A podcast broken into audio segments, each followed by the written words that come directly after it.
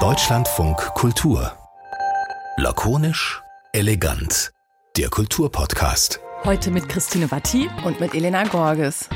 Elena Gorges, guten Tag. Hast Christine du diese Woche Watti. eigentlich viel Internet und Nachrichten gelesen? Tatsächlich ähm, lässt der Jahresstart uns nicht zu, irgendwie so reinzudümpeln über einfache Geschichten und bisschen Unterhaltung. Nee, und letzte Woche in der Folge klang es ja schon so ein bisschen an. Ihr hattet ja Svea Maus zu Gast, nochmal eine herzliche Hörempfehlung. Und da wurde auch die Korrektivrecherche angesprochen, die letzte Woche erschienen ist, über ein, ja, es wurde gesagt, Geheimtreffen äh, in Potsdam oder bei Potsdam im Landhaus Adlon. Und das hat euch da schon irgendwie in Aufruhr versetzt. Und ich glaube, was wir aber als Journalistinnen und Journalisten nicht ahnen konnten, war, was für ein Momentum diese Recherche entwickeln würde. Ich glaube, das kann man eigentlich nie voraussagen. Und äh, jetzt in dieser Woche, also wir haben heute den 18. Januar 2024, ist wirklich alles voll mit dieser Korrektivrecherche. Äh, und interessanterweise gab es ja auch gestern Abend noch einen Theaterabend im, im Berliner Ensemble in Berlin, wo auch nochmal neue journalistische Erkenntnisse auf der Bühne präsentiert worden. Ich weiß gar nicht, ob das schon mal in Deutschland jemals passiert ist, dass Rechercheergebnisse zuerst im Theater präsentiert wurden. Mhm.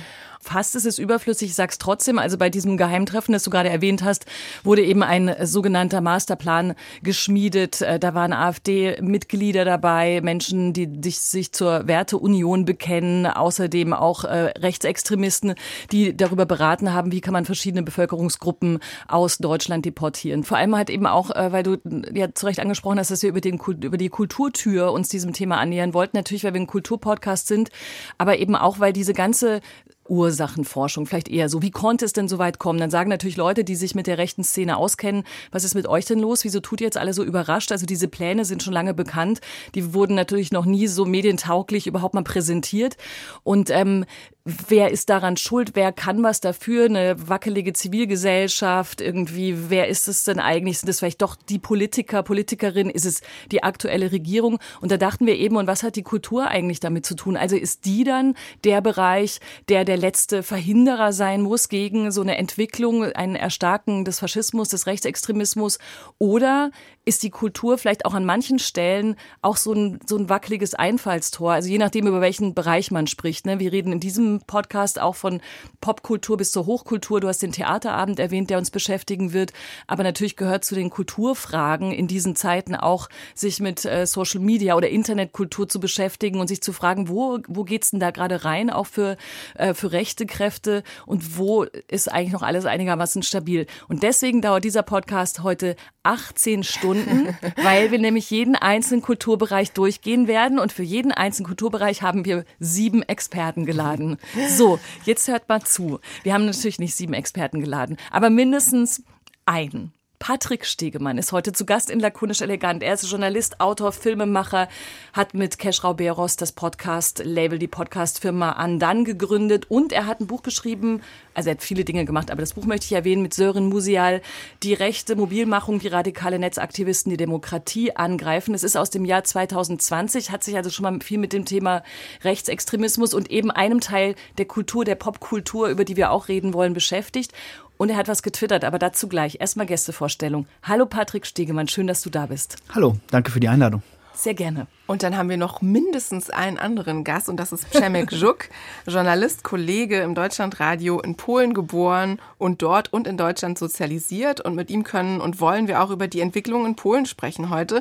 Denn dort erleben wir ja gerade was ganz Spannendes, eine Machtübergabe von der rechten PiS-Regierung an die neu gewählte Tusk-Regierung. Und wir wollen natürlich auch fragen, welche Rolle hat eventuell Kultur dabei gespielt. Hallo Przemek. Hi, cool, dass ich hier bin. Oder das hier sein darf. Ja, du, da, du darfst hier du sein. Darfst.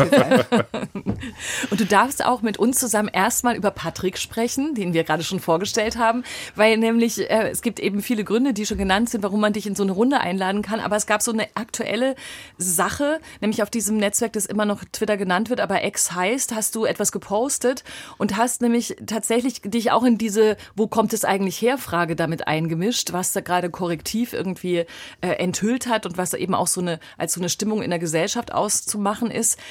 Deine These war, das ist ein längerer Thread, den werde ich jetzt nicht ganz vortragen, aber was ich interessant fand, du hast gesagt, dass die neue Rechte ist eigentlich krachend gescheitert. Jede einzelne Strategie, jedes Ziel haben sie verfehlt in ihrer Metapolitik. Das war müde und farblos. Ihre Hausprojekte, Rapper und Influencer, alle sind gescheitert. Dann geht es noch ein bisschen weiter. Und da sind wir nämlich darauf aufmerksam geworden, weil wir dachten, aha, Einfallstor Kultur, also Rapper, Influencer, Social Media, du mit dem Netzaktivismusblick. Du würdest also wirklich sagen, die sind gescheitert und hast dich nämlich dann auch angeschlossen der These, das sind die Liberalen, also es ist die Politik und auch die Gesellschaft, die eigentlich also dafür mit zuständig sind für die Situation jetzt. Ja, also ich habe das geschrieben, weil ich empört war und es hat auch eine Weile gedauert.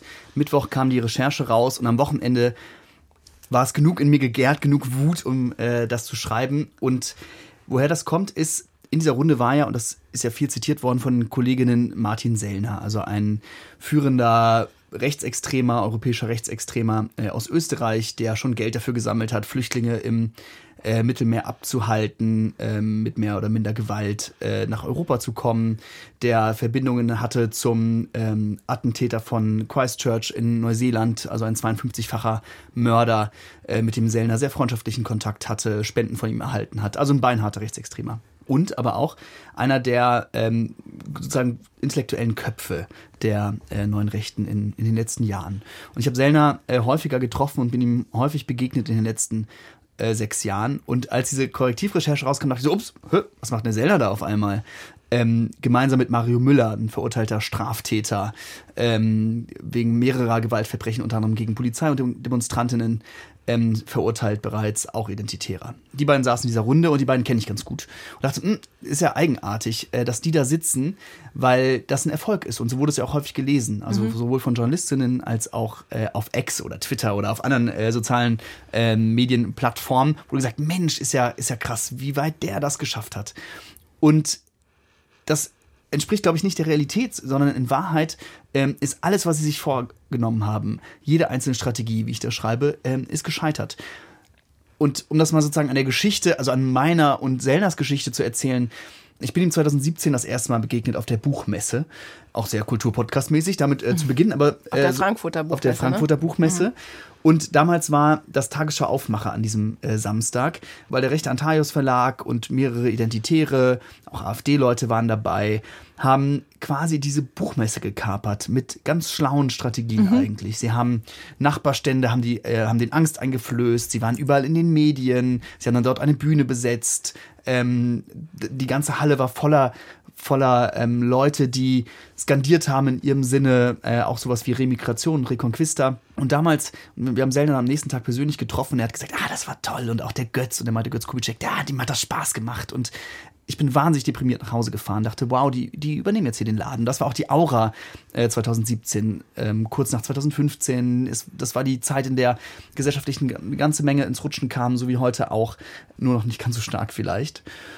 Und damals war sozusagen der Anspruch von Sellner und anderen, wir übernehmen diese Gesellschaft über Metapolitik. Und die Buchmesse war das perfekte Symbol, weil sozusagen der bürgerliche Ansatz der Einhegung, kommen wir laden die auf eine Bühne ein und wir entmanteln sie dann intellektuell, der ist gescheitert. Auch der Antifa-Ansatz ist dort gescheitert. Da waren nämlich so äh, Frankfurter Antifas, die skandiert haben, Nazis raus und Sellner hat sich einfach zu denen gestellt und hat mit Nazis rausgesprüht. Und all das führte sozusagen zu diesem Eindruck, okay, die haben das Game verstanden. Und Sellen hat damals auch im Gespräch gesagt, die Liberalen und die Linken, die sind erschöpft und haben keine kulturelle Kraft mehr und wir haben das jetzt. Und wir machen jetzt unser eigenes Bier und wir haben jetzt unsere Hausprojekte, wir haben jetzt unsere Rapper. Wir machen sozusagen Kultur, sie nennen das ja Metapolitik. Ne? Also erst, erst gewinnen wir die Kultur und darüber die Politik. Mhm. Und jetzt, wir können ja noch über die sechs Jahre dazwischen nochmal sprechen, ähm, muss man sagen, sechs Jahre später, ähm, Selner ist eine völlige Nichtgestalt niemand interessiert sich für Sellner. Äh, 2017 war er sozusagen jemand, der auch mal von, von so ein paar Trollen zitiert wurde. Der hat eine Rolle gespielt. Nobody, also niemand mit 17 kennt, kennt Martin äh, Sellner, der sich so im normalen Social Media Umfeld bewegt. Das heißt, sein, große, sein großer Plan ist überhaupt nicht aufgegangen. Das äh, Hausprojekt, das sie in Halle hatten, direkt an der Uni, äh, musste aufgeben, auch wegen des zivilgesellschaftlichen Widerstandes. Ein Positivbeispiel dafür in Sachsen-Anhalt. Keiner ihrer komischen äh, Rapper hat irgendeine äh, Reichweite erzielt. Also alles das, was Metapolitik ist, ist gescheitert.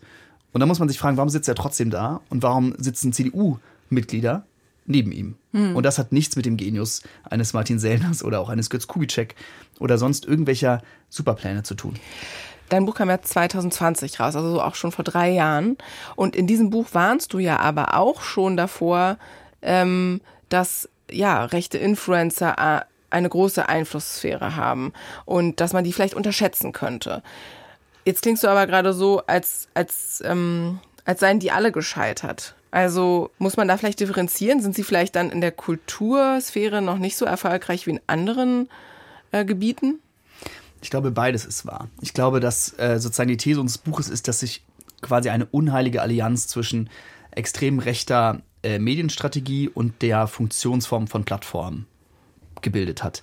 Also ganz einfach, äh, die extreme Rechte von AfD ähm, bis zu Identitären, also all, all die, die sich da getroffen haben und weitere Kreise darüber hinaus, funktionieren eigentlich nach einem ganz einfachen Muster, nämlich nach so einem faschistischen Minimalkonsens, der heißt, ähm, da draußen ist eine Riesenbedrohung und wir müssen unter Aufwendung aller Kräfte euch und uns schützen. Ne? Also uns Männer, uns Weiße, whatever, uns Evangelikale ähm, kann man ersetzen.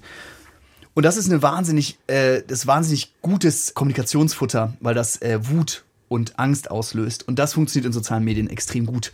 Und soziale Medien haben sozusagen so grundlegend unsere Öffentlichkeit zerstört, dass diese Kommunikate noch so viel besser funktionieren und Aufklärung immer schlechter funktioniert und wir nicht mehr sozusagen miteinander sprechen können. Und ich glaube, dass diese Analyse äh, richtig ist und überhaupt nicht genug diskutiert wurde, auch angesichts einer kaputten Öffentlichkeit. Und dass das da uns in eine Situation führt, in der wir gerade sind. Hm. Nämlich eine Gesellschaft, die sich anschreit, ähm, in der rechte Kommunikationspoints ähm, und Inhalte übernommen werden. Aber das liegt sozusagen an einer kaputten Öffentlichkeit und nicht an dieser Strategie. Denn äh, diese Strategie war niemals erfolgreich. Sie haben sozusagen nicht dieses Overtone-Fenster, von dem Sie immer sprechen, also dieses Meinungsfenster selbst verschoben, sondern die bürgerliche Gesellschaft selbst hat es verschoben und hat es hat selbst sozusagen diesen Vormarsch ermöglicht und nicht die neue Rechte. Ich weiß nicht, weil ich denke immer noch so nach, weil ich will, also ich war damals auch auf dieser Buchmesse, die du erwähnt hast, und äh, das stimmt, das was damals passiert ist, also wie zum Beispiel auch so Szenen, wo teilweise auch Leute zum Beispiel aus den öffentlich-rechtlichen Medien und so weiter, die wurden erkannt von wiederum den Leuten vom Antaios Verlag, die wurden direkt angesprochen, dann das klar war, guck mal hier, Schulterschluss, wir sind eben auch auf einer Buchmesse, wir machen ein neues intellektuelles Feld auf. Und es dann ja auch viele Diskussionen im Nachgang auch gab, glaube ich, in den Feuilletons, kann man eigentlich so ein Buch aus diesem Verlag besprechen oder kann man die eigentlich alle nicht besprechen? Oder wie ist es eigentlich? Es muss ja erstmal dann ausgehandelt werden und dann kann man sagen, das ist alles natürlich gescheitert, weil das kein großes Thema mehr ist. Aber ich habe mich trotzdem gefragt, als klar war, dass Martin Sellner gesprochen hat bei diesem äh, geheimen Treffen, dass es nicht mehr geheim ist, ähm, war ja trotzdem der Aufschrei groß. Also in dem Moment, wo sein Name fiel, war trotzdem klar, was also Sellner hat was gesagt, natürlich dann war auch noch ne, natürlich total skandalös, was er dort gesagt haben soll. Mm, Live denke ich nach, ob das dann wirklich ein Scheitern ist. Also wenn er als Person, dass die, sogenannte neue Rechte, die ist ja tatsächlich diese Bewegung, die sich um Sellner rumgruppiert und andere Protagonisten dieser, die, die, dieser Denkrichtung oder dieser Ideologie, wenn die auftauchen und sofort klar ist, wohin die Reise geht und die dann doch noch so eine Kraft haben und natürlich keiner sagt, ach so, komm, der ist doch eh weg vom Fenster.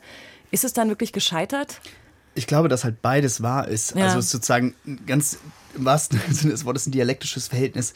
Ähm, schaut man auf den, also mein Argument zielt auf den Input. Also das, was sie wollten über Kultur, eine Normalisierung ihrer selbst, ihrer Position und damit sozusagen mit so einer Welle in den Mainstream äh, zu kommen. Die Welle haben sie nicht erzeugt, weil sie äh, versagt haben, weil nichts von dem, von ihren großen Ankündigungen wahr geworden ist ähm, sie, sie sind nicht mit einer Welle reingekommen, sondern sie wurden reingesogen und reingenommen. Die Leute haben denen die Hand gereicht. Die bürgerliche Gesellschaft hat diesen Faschisten die Hand gereicht. Kannst du Und mal ein Beispiel nennen, ähm, wo kann- das passiert ja, ist? Ich kann ein Beispiel von diesem Geheimtreffen nennen. Da ist ein CDU-Mitglied, Vosgerau. Ähm, der ist Mitglied der zweitgrößten demokratischen Partei dieses Landes, der größten Oppositionspartei der CDU. Und der ist bei diesem Geheimtreffen. Und er sagt dem äh, Deutschlandfunk im Interview, ja, ich wollte da mal hingehen, ist ja ein privates Treffen, ist doch nichts dabei. Und ich wollte mal Martin Sellner persönlich sehen. Ähm, und mal gucken, ob der wirklich der Teufel ist, als den ihn alle beschreiben. Und das ist sozusagen so eine Überhöhung äh, Sellners, aber auch so eine krasse Überhöhung seiner selbst, ähm, dass man eigentlich gar keine äh, Worte dazu finden kann. Weil natürlich ist Martin Sellner nicht der Teufel, aber es sagt auch niemand, weil niemand interessiert sich für Martin Sellner. Ähm, in der breiteren Öffentlichkeit und das auch zu Recht. Ähm, sondern er wollte sozusagen einfach, er wollte einfach edgy sein. Er wollte diesen, diesen äh, Typen treffen. Und das ist jemand, der in einer demokratischen äh, Partei seit Jahrzehnten ist und immer noch in dieser Partei ist und auch, soweit ich das weiß, es kein Parteiausschussverfahren gibt. Das heißt, da wurde dem, ähm, wurde dem die Hand gereicht. Die Leute fanden das cool, aber es gab sozusagen keinen keinen kulturellen, politischen Druck, äh, sich jetzt dieser Position annehmen zu müssen. Das ist ja das Bild, das ähm, bürgerliche Parteien gerne, gerne verwenden, dass sozusagen der Druck ist so groß, jetzt müssen wir deren Positionen übernehmen. Den gibt's nicht. Jetzt äh, liegt zwischen auf der Zunge, aber du hast angefangen zu atmen, Schemek. Du wolltest was sagen. Die ganze ja, Zeit. Ich habe angefangen zu atmen. Geatmet. Genau, ich wollte so, ein so, Lebenszeichen so ein senden. Anfangsatmen. Also, du möchtest Genau, was sagen. jetzt möchte ich was sagen. Nee, weil ich finde das ganz interessant, weil du gerade schon Input angesprochen hast. Und ich dachte, dann kommt noch aber der Output, weil ist es nicht auch so ein bisschen, jetzt natürlich mein erster Redebeitrag gleich Kritik, aber man so, die Leute sollen mich kennenlernen, wie ich bin. Ähm, also ist es nicht so ein bisschen, auch so ein bisschen ein Ausruhen, dass wir sagen, gut, jetzt ist Sellner als Person gescheitert. Keiner kennt ihn, er ist nicht der große Influencer, den die vielleicht, oder der große Denker, der er vielleicht gerne wäre. Aber und auch wenn du jetzt sagst, die Gesellschaft oder die, die Mitte hat denen die Hand gereicht, ist das nicht für uns oder auch vielleicht für die Kultur, die sich gegen rechts auflehnen will, eigentlich schlussendlich egal, weil dieses Scheitern vielleicht nur dieses eine ist? Also Sellner ist jetzt gescheitert mit seiner Person, die zu pushen, aber vielleicht ist das einfach egal, weil der Diskurs ist trotzdem jetzt da, wo wir sind und Ja. Ja, absolut gebe ich dir recht. Ähm, weil nämlich genau diese Output-Seite, wir stehen trotzdem da, wo wir sind. Und wir haben sozusagen in drei, vier ähm, ostdeutschen Ländern, auch in vielen Regionen Westdeutschlands im Übrigen, die AfD bei 25 bis 30 Prozent. Und wir haben eine massive Diskursverschiebung. Der Output ist genau da, wo er, wo er sein soll. Und ähm, genau darum geht es mir, weil wenn die nicht, das ist meine These, wenn die es nicht mit ihrem Genius geschafft haben, den sie behaupten, den sie aber natürlich auch niemals hatten, dann muss es ja an was anderem liegen. Und ich glaube, es liegt an uns. Also es liegt sozusagen an der liberalen Mehrheitsgesellschaft, an der ähm, an denen, die eigentlich eine andere Gesellschaft wollen, von radikaler Linker bis zum äh, konservativen Rand, noch demokratischen Rand der äh, CDU, die versagt haben. In ihrer Selbstgefälligkeit, in ihrem ganzen ähm, das wird schon alles nicht so schlimm sein und auch in ihrer Wurstigkeit im Umgang mit der ja realen Krisenhaftigkeit, äh, die wir haben in der Welt. Wir haben sozusagen keine, keine demokratische Antwort auf die Krisen äh, dieser Zeit und die radikale Rechte hat eine. Die ist zwar saudämlich und bringt uns überhaupt nicht weiter, aber es ist eine emotionale Antwort auf die Zeit und wir haben die nicht. Welche Rolle spielt denn in diesem Zusammenhang tatsächlich der Kulturbetrieb? Denn das, was du ja gerade genannt hast, ist ähm, ja allgemein, also kann man, glaube ich, allgemein auf die Gesellschaft ähm, münzen. Aber wenn wir jetzt zum Beispiel an die Theater blicken, an die Museen oder auch in die Popkulturszene, dann habe ich schon das Gefühl, da sind Menschen, die sich sehr stark zumindest rechtsextremen Gedanken entgegenstellen und auch Inszenierungen machen, die in die Richtung gehen und Festivals machen und ähm, Ausstellungen, Museumsprogramme machen, versuchen, einen Diskursraum zu eröffnen. Also kann man sagen, die Kultur war, war da anders, hat eben nicht die Hand gereicht, sondern hat versucht, da widerständig zu bleiben? Das empfinde ich schon so, aber auch da gibt es natürlich viele bürgerliche Selbstvergewisserungen. Ich, also gerade hier ähm, in der Hauptstadt würde ich das sagen, in Berlin, in der Stadt, die ich äh, liebe und in der ich lebe. Ähm, ich glaube, dass viel interessanter ist, sich mal anzugucken, was ist in Dresden, was macht das Schauspiel Dresden zum Beispiel. Die machen eine hervorragende Arbeit in extrem äh, schwierigen Umgebungen. Und ich glaube, dass es gar nicht so sehr da, also es geht natürlich auch darum, und das ist extrem wichtig, dass wir das sozusagen immer wieder Kulturschaffende, alle Menschen in der Öffentlichkeit deutlich machen, dass wir ähm, gegen Rechtsextremismus, äh, gegen die radikale und extreme Rechte sind, dass wir diese Menschen, dieser Menschenverachtung keinen Platz bieten. Aber ich glaube, es braucht ja noch etwas anderes. Also, und ich glaube, dass da wir insgesamt als Gesellschaft und Kulturschaffende auch natürlich etwas an Schwung verloren haben, nämlich eine radikal andere Welt zu denken, weil das ist ja das, was die Rechte anbietet. Wir, wir alle wollen, niemand will in dieser Welt leben, die die Rechte anbietet, aber sie macht ein Angebot, das man auch emotional verstehen kann. I don't know. Was ist das, was ist das ähm, Angebot einer, einer Welt, in der wir leben wollen, der Konservativen? Ich weiß es nicht, wirklich Mhm. nicht. Ich weiß auch nicht, was das äh, radikale A- Angebot einer, einer Welt ist, in der wir leben wollen, äh, der radikalen Linken ist. Ich weiß auch nicht, was das Angebot einer Welt ist, in der wir alle leben wollen, äh, von Liberalen ist. Und ich glaube, das ist, das ist das viel größere Problem. Und das gibt es natürlich auch in der Kultur. Und um noch einen Satz zu sagen zu der wirklich hervorragenden und respektablen und wirklich, also von mir großgeschätzten Recherche der Korrektivkollegen. Das, was äh, gestern in der Schaubühne ähm, aufgeführt wurde, ist der Inbegriff genau dieser, dieser bürgerlichen Wurstigkeit, nämlich sich da hinzusetzen mit 300 Leuten, die alle das Gleiche denken, die sich wohlfühlen, die sich in einen warmen Theaterraum setzen und sich gegenseitig an den Händen halten können und sagen, ja, wir sind moralisch besser. Dann wollen wir das mal kurz verorten, was du da gerade schon angesprochen hast. Nämlich, das ist äh, tatsächlich wurden super schnell, also in, innerhalb weniger Tage genau diese Korrektivrecherche auf die Bühne gebracht in der Schaubühne Berlin. Äh, Regie Kai Voges vom Volkstheater Wien. Und da sind, glaube ich, noch andere Institutionen mit drin verstrickt, also dass das so schnell funktionieren konnte und auch darin versprochen wurde und auch erfüllt wurde, noch eben eine weitere Recherche-Enthüllung. Also was ich auch, ich habe, und ich kann an dieser Stelle sofort disclaimern, ich habe mich mit sehr vielen Kritiken heute beschäftigt, ich habe es nicht gesehen, aber ihr habt es, glaube ich, alle in großen Teilen entweder im Stream gesehen oder ganz angeguckt. So hier, Selbstvergewisserung, Elena, du hast, du hast da eine andere Haltung dazu, oder? Ja, weil ich denke, ein Theaterabend allein kann nicht die gesamte demokratische Basisarbeit erledigen. Und ähm, vielleicht ist das ja auch schon eine Diskursverschiebung, aber ich hatte das Gefühl, auch bei den Demonstrationen, die jetzt in der vergangenen Woche in verschiedenen Städten stattgefunden ha haben, ging es erstmal um ein Empowerment oder ein sich vergewissern, wir sind hier alle noch da. Es gibt noch Menschen in diesem Land, die nicht rechtsextremes Gedankengut teilen und wir müssen uns zuerst mal wieder wie Timothy Snyder, der Historiker, sagen würde, im nicht virtuellen Raum treffen mit Menschen, die wir nicht kennen und mit denen wir uns dann engagieren wollen im nächsten Schritt. Aber im ersten Schritt müssen wir vielleicht erstmal sagen, wir sind hier und wir, wir meinen alle dasselbe. Und das ist so ein seltener Moment inzwischen geworden, wo man, wo man ja gar nicht mehr weiß, ob das Gegenüber, den du triffst, äh, dir vielleicht plötzlich eine rechtsextreme, einen rechtsextremen Satz entgegenschleudert und du dann gar nicht mehr weißt, wo du anfangen sollst. Und deshalb habe ich das eher als einen heilenden Moment ähm, empfunden, der plötzlich auch auf Social Media ganz viel geteilt wurde. Und ich dachte, das ist doch mal also ich hatte zum Beispiel auch die, die Kritik gelesen, dass man eine journalistische äh, Recherche nicht auf der Theaterbühne unbedingt teilen darf oder dass der Ton zu flapsig war. Aber ich dachte, ist doch mal was Neues. Also wenn wir das so noch nicht hatten, der nächste Schritt ist dann vielleicht die demokratische Basisarbeit zu leisten, da wo es wirklich weh tut. Aber das ähm, hatte mir in dem Fall schon gefallen. Und mir liegt noch die Frage auf der Zunge, Przemek, um jetzt wirklich auch mal nach Polen zu gucken. Ähm, da ist ja quasi dieses, die Handreichen noch viel weiter gewesen. Also die rechte Peace-Regierung war acht Jahre an der Regierung und davor war sie schon mal an der Regierung gewesen.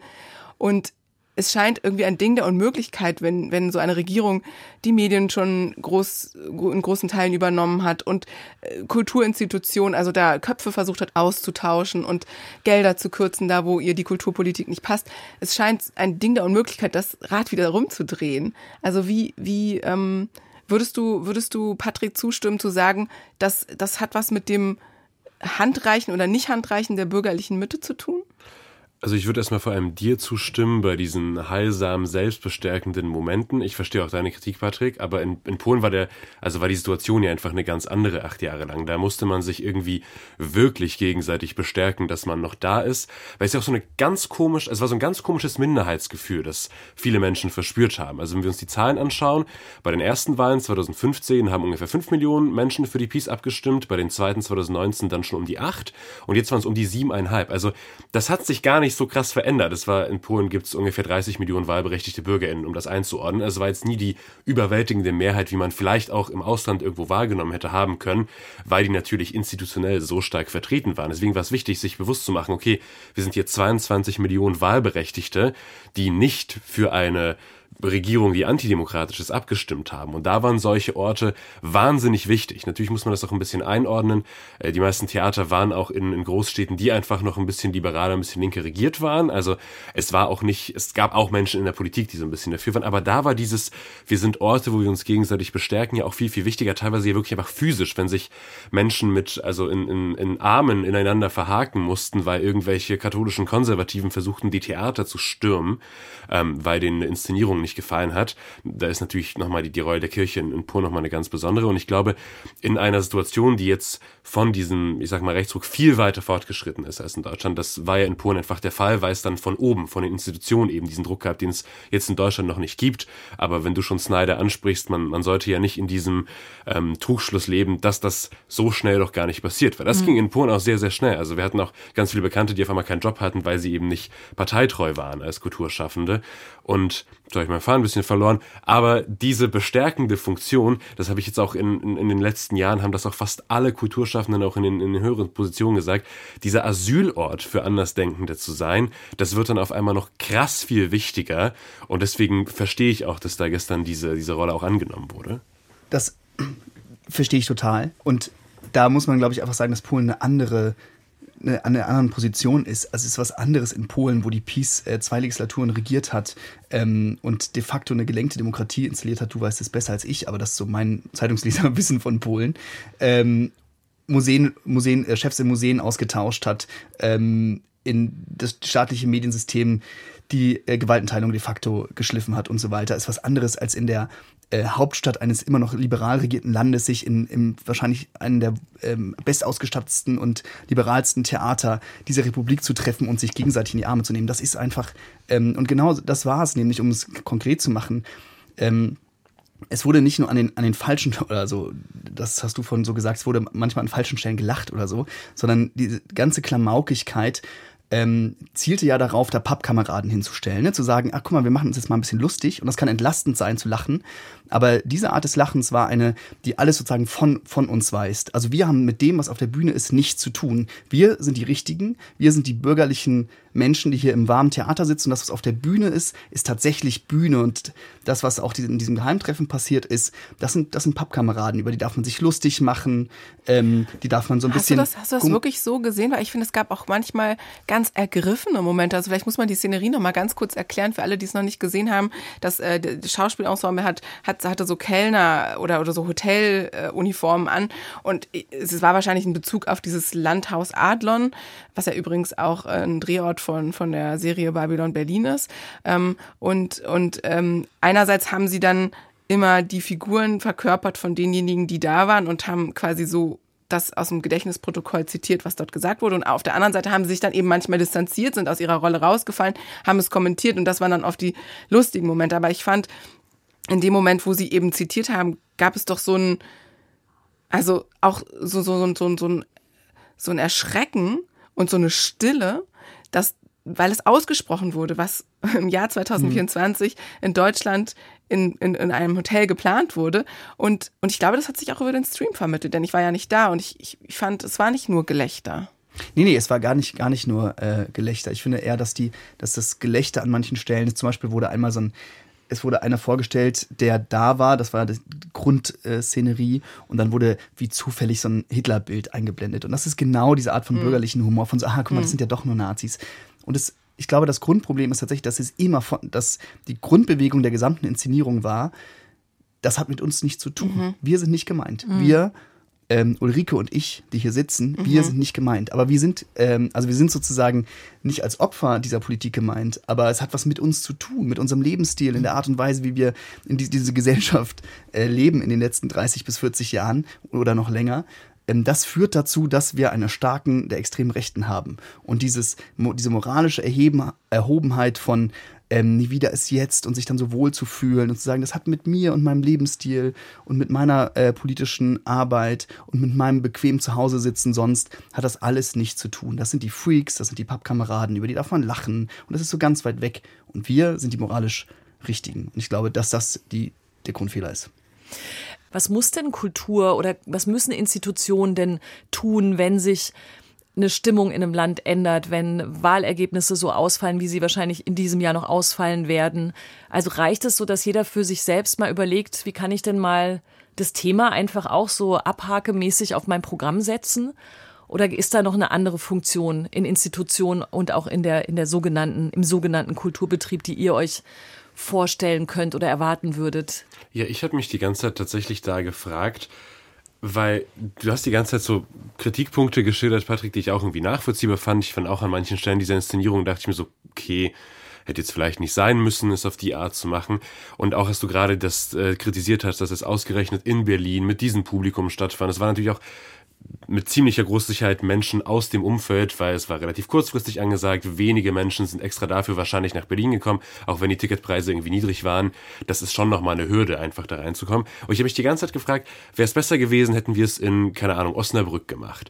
Wäre es besser gewesen, wenn es länger vorbereitet wäre vielleicht und nicht, nicht so eine Art Lesung? Und wäre es besser gewesen, wenn jetzt diese SchauspielerInnen oder die RegisseurInnen oder Kai Voges jetzt, weil wir ihn schon namentlich genannt hatten, sich gar nicht dazu geäußert hätten? Weil ich glaube auch nicht. Ich glaube, dann hätten wir gesagt, ja, Kultur macht doch mal was. Was, was mhm. soll das denn? Also, und ich glaube, die sind ja auch irgendwo in ihren, in ihren Möglichkeiten beschränkt. Und deswegen weiß ich ja auch, weil ich jetzt natürlich in Polen die Rolle der Kultur so hoch gepriesen habe, die hatten natürlich in Anführungszeichen das Glück, dass sie auf einmal ein viel wichtigerer Player geworden sind. Ja. Ich glaube, solange wir in Deutschland noch das Glück haben, dass eben die meisten Kulturschaffenden noch nicht extremistisch sind, nicht rechtsextremistisch sind, dann können sie ja erstmal gar nicht viel mehr machen, als sich bestärken, sich vielleicht mit Themen befassen. Aber ich habe nämlich äh, auch so dieses, äh, es gab so ein ganz großes polnisches Theaterfestival, Boska Komedia, also die göttliche Komödie. Das findet jetzt, oder das fand jetzt schon zum 16. Mal statt. Und jetzt war das Motto irgendwie, äh, das Schlachtfeld nach der Schlacht oder so, weil jetzt sind alle erschöpft und freuen sich. Erstmal hat es geklappt, irgendwie eine Veränderung herbeizuführen. Wie gut sie sich jetzt umsetzen lässt, da mal dahingestellt. Aber das Motto letztes Jahr war eben polnische Tabus und ähm, da wurde über natürlich über die Kirche gesprochen, über gleichgeschlechtliche Ehe, über Probleme, die es einfach über auch die polnisch-jüdische Vergangenheit, die auch oft verschwiegen wird. Und da habe ich mich gefragt, könnte man sowas gerade in Deutschland machen? Weil es ist schon eine, also die Meinungsfreiheit in Deutschland, die irgendwie von allen Seiten immer sehr gern zitiert wird, die ist ja schon recht groß. Also es gibt ja nicht diese Themen, die die Kultur aufgreifen muss. Also ich hätte jetzt nämlich gar keine so richtige Antwort. So, was, was soll die Kultur jetzt gerade noch machen? Mhm. Die ist schon gerade in einer ziemlich guten Position. Die soll die mal halten, keine Frage. Aber ist das nicht schon wirklich Kritik auf sehr hohem Niveau? Ich finde, man kann das eine tun und das andere nicht lassen. Also ich glaube, eine Stärke des Theaters ist auf jeden Fall, also wenn wir jetzt auf, über diese Kulturform, wenn wir da mal noch einen kurzen Moment bleiben, äh, dann denke ich, dass, dass es die Stärke des Theaters ist, dass es sehr reflektiert mit etwas Abstand über große Kulturfragen ähm, sprechen kann und zu den Menschen sprechen kann. Und vielleicht auch nicht immer politisch plakativ. Und gleichzeitig denke ich, kann es in einer Welt, in der zum Beispiel nicht mehr sowas existiert wie die Institution der Kirche, wo sich ganz verschiedene Menschen aus unterschiedlichen Kontexten äh, gezwungenermaßen jeden Sonntag treffen ähm, und dann aber auch ins Gespräch kommen. Also wo es sowas nicht mehr gibt, kann das Theater auch ein Raum sein, wo man aktuell auf etwas reagiert und wo man sich vielleicht dann plötzlich ähm, bestätigt oder wie du sagst, etwas von sich weist oder bestimmte blinde Flecken hat. Aber wäre es tatsächlich besser gewesen? Das ist ja auch die Frage, die sich die Journalisten die ganze Zeit jetzt seit zehn Tagen oder wie viel stellen, ähm, machen wir eigentlich, indem wir darüber reden, die Sache nicht größer. Und ich frage mich die ganze Zeit, ja, wenn wir nicht darüber reden, wenn wir keine Ad-Hoc-Theateraufführung haben, wenn wir so tun, als, also wenn wir so abgestumpft sind, ist dann was gewonnen? Mhm. Also ich finde erstmal grundsätzlich bei aller bei einem Furor, den ich in den letzten 40 Minuten hier ergossen habe, ist das natürlich erstmal gut, dass sie das machen. Also das ist, ist jetzt nicht der richtige Feind, ne? Feind sowieso nicht, aber es ist, das ist total cool. Ist toll, dass sie das äh, machen. Ich finde die Mittel falsch und mhm. ich finde den Ton falsch.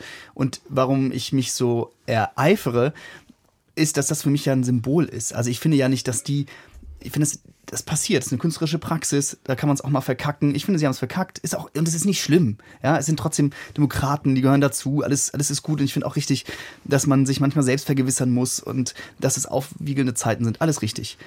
Ich finde nur, dass die Art des Tons eben für mehr steht, nämlich für diese Selbstgefälligkeit. Und ich ähm, finde, dass man zum Beispiel in der Schaubühne, um nochmal bei dieser Kulturform zu bleiben, um mich zu zitieren, ja auch ganz andere Stücke äh, sehen kann. Es gab zum Beispiel Beyond Caring, ein Stück über Leiharbeitsverhältnisse, wo man rausgeht und es geht einem scheiße. Und ich glaube, dass das tatsächlich ein bisschen die Kunst ist. Ähm, nämlich, dass, das, dass wir einen Kampf führen als Liberale und dieser Kampf muss wehtun. Und wenn man aus dem Theater ankommt und sich wohlig fühlt, dann ist es kein Kampf und dann ist es vielleicht nicht die richtige Kunstform. Mhm. Und um noch einmal eine Schaubühne äh, zu zitieren, Milo Raude, der ja auch viel ähm, arbeitet, hat diesen sehr, sehr schönen Satz ähm, geprägt. Äh, oder geschrieben in Zurückeroberung der Zukunft, wir müssen der Gegenwart die, den Ausgang vorn und hinten frei machen. Und ich glaube, dass Kunst und Kultur, im Übrigen auch Journalismus, Aktivismus, Politik, genau diese Aufgabe hat, sozusagen diese bleiernde Schwere der Gegenwart, in der wir uns befinden, mit den Krisen, mit diesem, mit einer völligen Fehlen davon, dass wir uns vorstellen können, dass es mal anders ist, irgendwie anders ist, ähm, dass wir das abschütteln. Und ich Ja. glaube, dass, dafür ist Kunst und Kultur wie gemacht viel besser noch als Journalismus. Total. Und das ist mein Anspruch. Das kann ich echt unterschreiben, was du alles gesagt hast. Ich habe äh, noch kurz gezögert, als du, Elena, gesagt hast, im Gegensatz zur Kirche, in der man sich aus allen Schichten kommend halt zwangsmäßig dann doch versammeln und miteinander sprechen musste, da würde ich sagen, ist die Analogie zur, zu Kulturorten nicht ganz richtig, weil da wiederum nicht irgendwie alle aus unterschiedlichen Kontexten kommend aus Versehen mal doch einen Abend nebeneinander sitzen, sondern weil wir da schon, glaube ich, nicht ganz so, also divers im wahrsten Sinne des Wortes aufgestellt sind, von wer da eigentlich so auf wen trifft und mal eine neue Perspektive Auf voneinander jeden lernt. Fall. ne? Ich meinte Genau. das als Ort, wo man sich analog trifft. Ja. Ähm, also ich weiß nicht, wir können ja mal brainstormen, was es noch so für Orte gibt, aber also man Ja, könnte jetzt auch das Fußballstadion nehmen, aber das ist Absolut. halt Ja. ja. Also tatsächlich ist es, glaube ich, sind wir inzwischen da gelandet. Äh, äh, um jetzt nochmal, also ich habe jetzt gerade, merkt man vielleicht Timothy Snyder, dieses On Tyranny, also über Tyrannei, 20 Lektionen für den Widerstand gelesen. Das, das passt ganz gut in diese, in diese Wochen der Korrektivrecherche. Und da sagt er ja eben auch, wenn wir uns, also Diktatoren wollen, dass wir es uns um Sessel bequem machen und glauben, wir könnten nichts verändern. Und ich glaube, also ich hätte nicht gedacht, dass es so weit kommt, aber tatsächlich sind wir inzwischen so im virtuellen Raum unterwegs, dass man ja überlegen muss, wo sind denn noch die Orte, wo man zufällig jemand anderem begegnet, mit dem man dann ins Gespräch kommt. Das war nur mit der Kirche gemeint. Klar, ist, jeder Vergleich hinkt irgendwie, ne? Ja, ja, ich habe ich genau, ich habe das nur deswegen nochmal aufgegriffen. Erstens wollte ich noch ergänzen zu dem, was du von äh, aus Timothy Snyder zitiert hast, dass ja da auch er nochmal dafür plädiert, du musst halt die Institutionen schützen und die Institutionen, die sind nicht einfach immer da und stehen da so rum. Da kann man übrigens auch den öffentlich-rechtlichen Rundfunk dazu zählen zu so einer Institution, die auch auf der Liste steht der Dinge, die nicht mehr in Deutschland stattfinden sollen. Und da kann sich, glaube ich, auch jeder dafür oder dagegen entscheiden, auch diese Institution schützen zu wollen, als eine, die zu diesem Land gehört, genauso wie halt Museum, Theater und so. Und dann dachte ich, und ich wollte ja so gerne, aber das schaffen wir nicht mehr, weil der Podcast, wie ich gerade eben erfahren habe, doch nicht 18 Stunden lang sein kann, weil ich dachte, dass eigentlich, also weil wir diesen Kulturbegriff so ausgedehnt haben am Anfang in der Anmoderation, der Ort, wo sich aber alle treffen, dann natürlich nicht in echt, das stimmt, also nicht in der analogen Welt, aber auf dieses blöde Internet müsste man natürlich eigentlich schon auch nochmal eingehen. Also da, wo da wiederum parallel ständig dieser gesamte Diskurs, aber in einer gesamt ganz anderen Form stattfindet und da ja erstaunlicherweise natürlich dann doch zwischen Leuten, die sich wahrscheinlich sonst nicht begegnen würden, aber sie begegnen sich dann eben in Diskursräumen, die wir, also die, die teilweise Stimmung vorantreiben, die bestimmt nicht gut sind für alles. Jetzt können wir das nicht mehr machen. Ich sag's, wie es ist. Das Oder Internet jeder, findet jeder nicht noch statt. mal ganz kurz in 20 Sekunden das Internet abhandeln. Ja, aber erst Patrick, weil der hat ein Buch darüber geschrieben. Vielleicht kannst du einen Klappentext vorlesen, wie ist es mit äh, Kampf gegen Rechts im Internet? Was siehst du da? Sag noch schnell irgendwie, TikTok ist auch krass und Medienkompetenz. Oder sagt man doch an der Stelle Ja, immer. nee, nee, ich glaube, Medienkompetenz wird uns nicht, nicht retten, äh, weil was Öffentlichkeit anbelangt, sind wir wirklich auf dem Weg zum Doomed sein, weil ein paar sehr wohlhabende Unternehmer ähm, für ein paar Pilunzen, für ein paar Milliarden ähm, unsere Öffentlichkeit verkauft haben. Und äh, jetzt stehen wir hier. Ist, glaube ich, eine total materialistisch, also es ist eine politökonomische Frage, glaube ich.